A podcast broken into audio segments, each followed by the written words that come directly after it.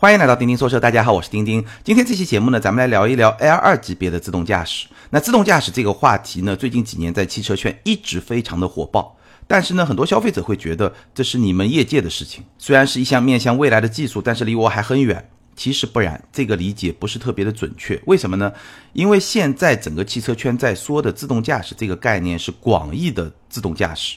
比如说，我们今天要聊的 L 二级别的自动驾驶，严格来说，它是一种智能辅助驾驶技术，和很多消费者脑子里面想象的那种完全是汽车自己在开，驾驶员可以在车里面干任何事情那种自动驾驶，其实是不一样的。而这种自动驾驶已经来到了我们的身边，而且切实能够帮助我们解决很多问题。比如说，此前有一期问答节目里面有一些问题都问到了关于女性驾驶过程中遇到的一些问题，比如说侧方停车怎么办，或者说女司机开一辆比较大的车会觉得比较辛苦。那这些问题，其实今天的 L 二级别的自动驾驶或者说是 L 二级别的辅助驾驶已经能够比较好的来解决，或者说至少是缓解。当然，L 二级别的这些自动驾驶的功能，在不同级别的车型、不同配置的车型上，它的配置功能是不太一样的。那今天呢，我来跟大家分享一下，眼下我们可以实现 L 二级别辅助驾驶的哪些功能，可以帮助我们解决哪些问题。那我先简单跟大家介绍一下自动驾驶的分级。现在国际上对自动驾驶的分级呢，大概分为六级，从 L 零、L 一、L 二、L 三到 L 四和 L 五。L 零呢，其实就是没有任何自动驾驶的功能，这个就 L 零嘛。L 一呢，就是一些简单的功能，比如说定速巡航、单一的功能、ESP 这些就是 L 一。L 二呢，我今天会展开来说。L 三呢是比 L 二更加高级，它是在特定的环境下能够实现一定程度的自动驾驶，但是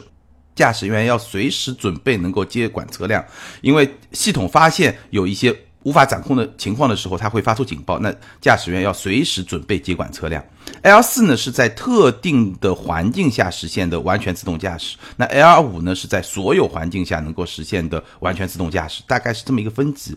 今天呢，我们不去聊那些高大上的、非常遥远的未来的事情，我们就聊我们身边已经可以用到的 L 二自动驾驶，或者严格的说，我刚才说了叫 L 二级别的辅助驾驶。那不同车企对于 L 二自动驾驶的态度其实是不太一样的。大概这么来说吧，首先豪华品牌是有分歧的，大部分豪华品牌的车辆从技术上来说已经能够实现了 L 二级别的自动驾驶，但是大家的态度不一样。我在节目里面也说过，比如说沃尔沃，它是一个把自动驾驶配置放的比较低的这么一个车企，它会把 L 二级别的自动驾驶放到比较入门的一些款型上，因为他认为这个是沃尔沃品牌主张主动安全的一部分。那比如说像奔驰、宝马、奥迪这些车型，可能会把 L 二级别的自动驾驶放到高配车型，甚至有些配置是需要选配的。奥迪的 A 八，其实在国际上，在某些国家已经能够实现 L 三级别的自动驾驶，但是因为一些法规的原因，在国内也是一个 L 二级别的自动驾驶。那豪华品牌其实它是有分歧的，合资品牌呢？大部分车型并没有匹配完整的 L 二级别的自动驾驶，可能有部分的功能，或者说呢，有些车型在顶配再加个选配就可以实现相对比较多功能的 L 二级别的辅助驾驶。但是呢，整体的普及度还是比较低的。那对自动驾驶态度比较积极的是一些新能源车和造车新势力，因为电动车这么一个概念也是一个面向未来的概念，它天然就跟自动驾驶这个概念有一种。更深刻的这种连接，而且电动车更容易实现 OTA，也就是空中升级，所以这些智能辅助驾驶技术更容易通过空中升级的这种方式来实现。所以整体上来看，这些无论是传统车企造的新能源车，还是造车新势力来造的新能源车，都会对自动驾驶的功能更加的积极，更加的热衷。那今天呢，我们就以一款车为例，来给大家讲一讲当下。可以实现的 L 二级别的辅助驾驶或自动驾驶功能，到底能够帮我们解决什么问题？这款车呢，就是这两天刚刚上市的新款的威马 EX 五。威马 EX 五呢，这款车我在节目里面其实专门聊过一期关于它整个车辆的整体的表现。那今天节目里面呢，我就不再重复了，大家有兴趣可以去看。今天我就讲一讲新款威马 EX 五，它。搭载的新的这套系统，它新在哪儿？新其实就是新在它的这个 L 二级别的自动驾驶。那它官方的这个名字叫 Living Pilot 智行辅助系统，这个名字命名还是比较克制的。我刚才说了 L 二级别，你可以说它是一个辅助驾驶功能，这个我觉得是一个比较严谨的说法。但是你宽泛一点呢，也有很多车企直接就把它叫做自动驾驶。基本上从命名上你就可以看到这个车企的这种文化。像威马这种把它叫做智行辅助系统，基本上还是一个比较克制、比较客观的这么一种表达的方式。这可能也是它汽车文化的一部分吧。好，我们就以这个车为例来给大家介绍一下，现在我说的 L 二级别的辅助驾驶大概能够做到一个什么样的程度。新款 EX 五搭载了这个新的 Living Pilot 智行辅助系统，它的硬件部分简单说一下：一个前置单目高清摄像头，三个毫米波的雷达，前面一个，后面两个，四个全景摄像头和十二个超声波雷达。那这个配置呢，大家也不用去记了，你大概建立一个概念，这个配置在。二十万不到的车里面，应该说是相当领先的。我看了一下，跟沃尔沃的 x C 六零、跟荣威的 Marvel X 是一样的。那我们知道 x C 六零是一个三四十万的车，对吧？Marvel X 也是一个三十万级别的车，所以 EX 五不到二十万的价格，配了这么一个自动驾驶的硬件，应该说还是比较高的。也是我说的，造车新势力确实会对自动驾驶这一块，它会更加的热衷，愿意去配一些更高的配置。简单解释一下，前置毫米波雷达的探测距离是一百六十米，探测角度是九十度；后置毫米波雷达的探测距离是八十米，探测角度是一百五十度。那毫米波雷达的好处是它对雨雾雪等恶劣天气的抗干扰能力是比较强的。前置的单目高清摄像头呢，就具备更加宽的水平探测的范围，分辨率达到了幺二八零乘以九六零，探测距离超过一百二十米，而且对行人的识别准确度比较高。可以识别四根车道线加上十六个物体，包括行人和车辆这些物体。那这样的硬件配置，对于实现比较高级别的 L 二级的自动驾驶或者说智能辅助驾驶呢，完完全全是够的。那威马这套系统的特点，官方的说法呢是三个特点，一个叫高适用性，一个叫高级别，第三个叫高安全。那我的理解呢，第一呢就是本土化。所谓高适用性，其实就本土化。因为这套系统是跟博士合作，基于博士在智能驾驶辅助领域的深厚技术积淀和庞大的数据积累，然后综合了中国的路况啊、中国人的这种行驶驾驶的习惯啊，包括说各种各样的天气的状况，然后大量的这种实际的路测的数据，然后来开发的。那我们知道博士是做 ESP 的，对吧？所以这家公司在这些方面的技术积累和数据积累还是比较充分的，而且最近。这几年，博士这些大的供应商也把自动驾驶、智能驾驶这一方面作为自己开发研发的一个非常大的重点。那威马这套系统是跟博士合作开发的，这个是它的本土化、高适用性。那第二呢，就是它的功能比较齐全。我们待会儿会详细来介绍它的几项高级驾驶辅助功能和几项安全提醒辅助功能，总共是十二项智能驾驶辅助功能。而且可以在全速段，也就是零到一百三十公里每小时来实现。那整个功能是比较齐全的，在现在市面上能够看到的 L 二级别的自动驾驶里面，功能是相当齐全的。相比特斯拉的 Autopilot，号称是具备 L 二点五级别的自动驾驶，实际来看少了一个功能。什么功能呢？就是自动变道，就是我打个转向灯，这辆车就能够自动去变道。这个功能，威马的这套系统是没有的。那这个功能呢？我在宝马新五系在欧洲试车的时候呢，也注意到是有这个功能的，但是在中国市场的五系呢，也是没有这个功能的。那除此之外，这个 L 二级别的辅助驾驶的功能应该说是相当齐全的。好，我们具体来看看它有哪些功能。首先呢是四项高级驾驶辅助功能，第一，带停走功能的自适应巡航。什么意思呢？自适应巡航大家非常熟悉了，就是你在车道里面能够跟着前车，前车快就快，前车慢就慢，当然整体速度不会超过你设定的速度，对吧？比如说你设定了一个一百公里每小时的巡航的速度，那如果遇到前车阻挡你了，它就会变慢；如果前车快了，也就会加速，加速到什么时候为止呢？就是一百公里每小时。那么这个就是自适应巡航。带停走功能的自适应巡航什么意思呢？就是说我这个自适应巡航，如果前车停下了，我也是能停下来的。并且，如果前车接着往前走了，我还可以继续往前走，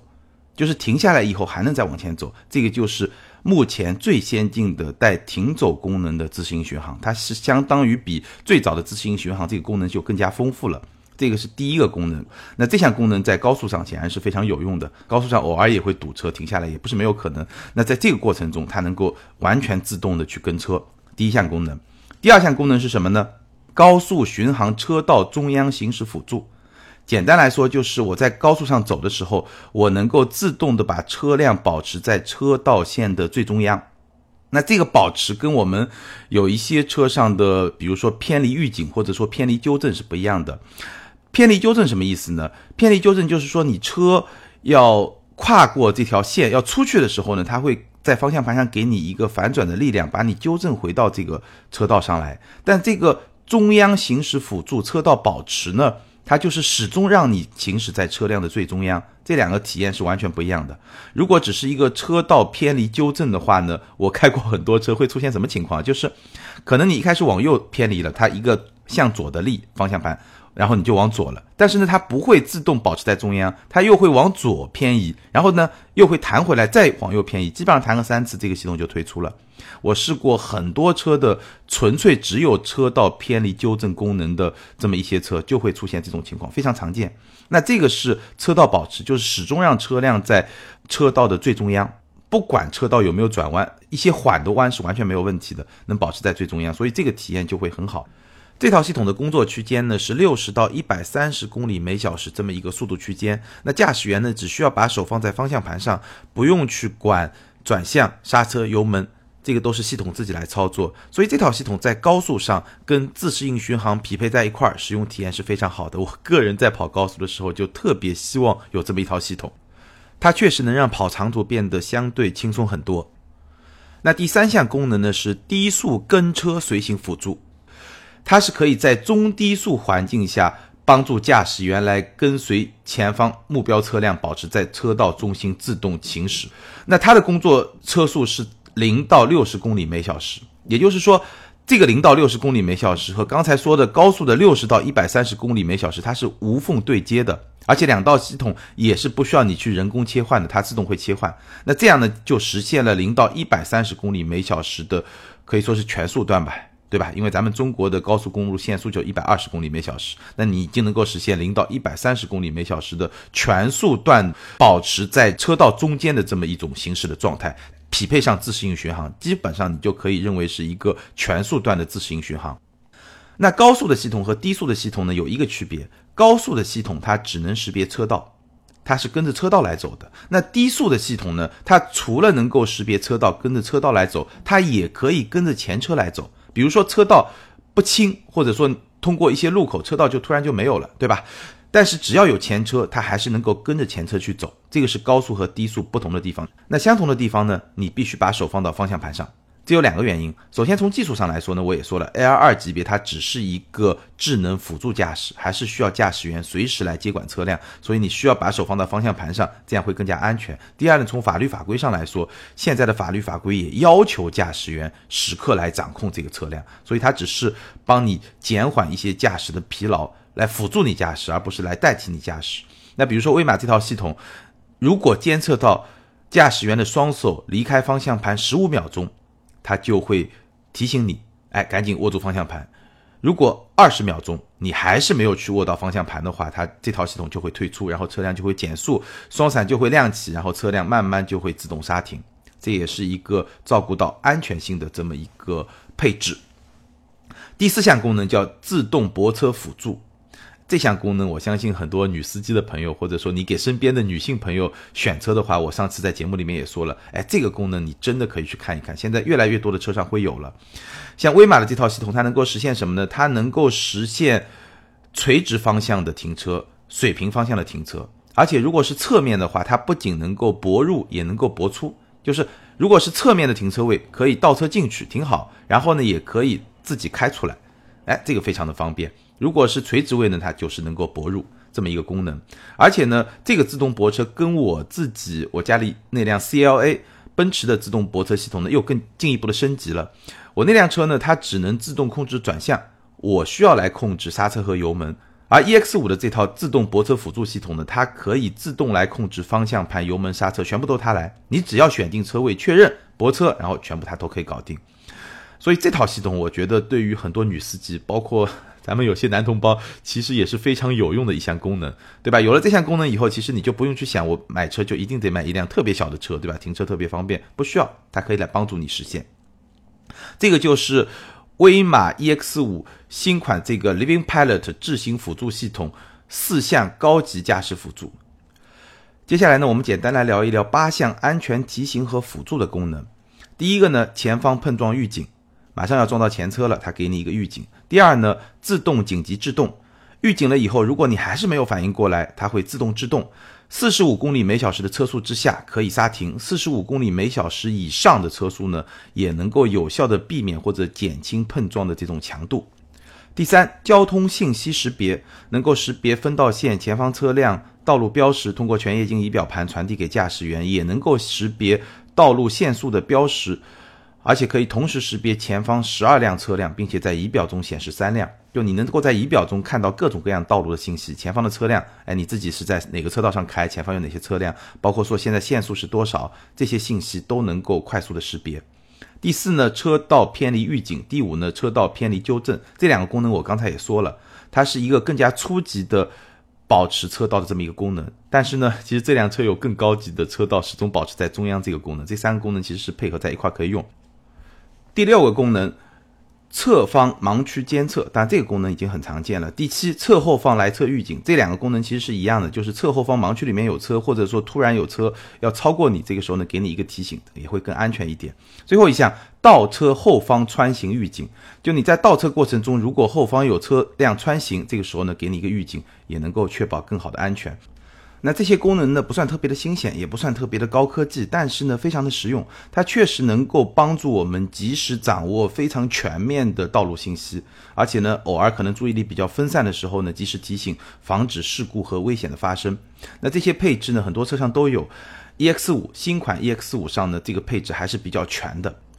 好，最后来总结一下，今天以新款威马 EX5 的 Living Pilot 智行辅助系统为例，给大家介绍了一下现在在市场上我们能够接触到的 L2 级别的自动驾驶，或者说 L2 级别的辅助驾驶的功能。关于这套系统呢，我的看法大概是这样的：首先呢，所谓的 L2 级别的自动驾驶，它本质上还是一个智能辅助驾驶，这个没有问题。第二呢，这套智能辅助驾驶。现在来看，技术已经比较成熟，而且实用价值确实比较高。那第三呢？这种实用价值主要表现在两方面。首先呢，是更好的安全保障，这个就不用说了。第二呢，在某些情况下，确实能够比较明显的减轻驾驶的强度。这里我所说的某些情况，主要就是指一些封闭道路，无论是高速路、高架路，还是相对比较封闭、没有那么多十字路口啊、乱穿的行人啊这些城市的道路。就我个人的体验而言呢，确实开高速的时候，包括有些跑比较拥堵的高架的时候，如果有这么一套系统，会让驾驶变得非常的轻松。包括我刚才也说了，对某些女司机朋友来说呢，自动泊车系统也是一套非常有用的一套系统。那第四点呢，L 二级别的自动驾驶呢，正在从一些高端车、豪华车的选装配置变成普通人能够消费得起的配置。那其中非常重要的推手就是像威马这样的造车新势力。而 EX 五作为一款不到二十万的车，在不到二十万的价位拥有这么一套系统，我觉得还是比较值的。我相信越来越多的消费者会把这么一套系统作为自己选车时的一个考虑的因素。我也希望越来越多的车企能像威马一样，把这套系统下放到价位更低的车型区间，让咱们普通的消费者能够获益。因为这套系统确实提供了更好的安全性和实用性，而且今天来看还是比较有科技感、比较有逼格的。好，今天咱们就聊到这儿。最后给大家留一个互动话题：你会在选车的时候考虑 L2 级别的自动驾驶或者说辅助驾驶功能吗？你会愿意为这套功能多花多少钱呢？欢迎大家在评论区留言，跟更多的听友和钉钉来进行互动。好，今天咱们就聊到这儿，下周上海车展见，拜拜。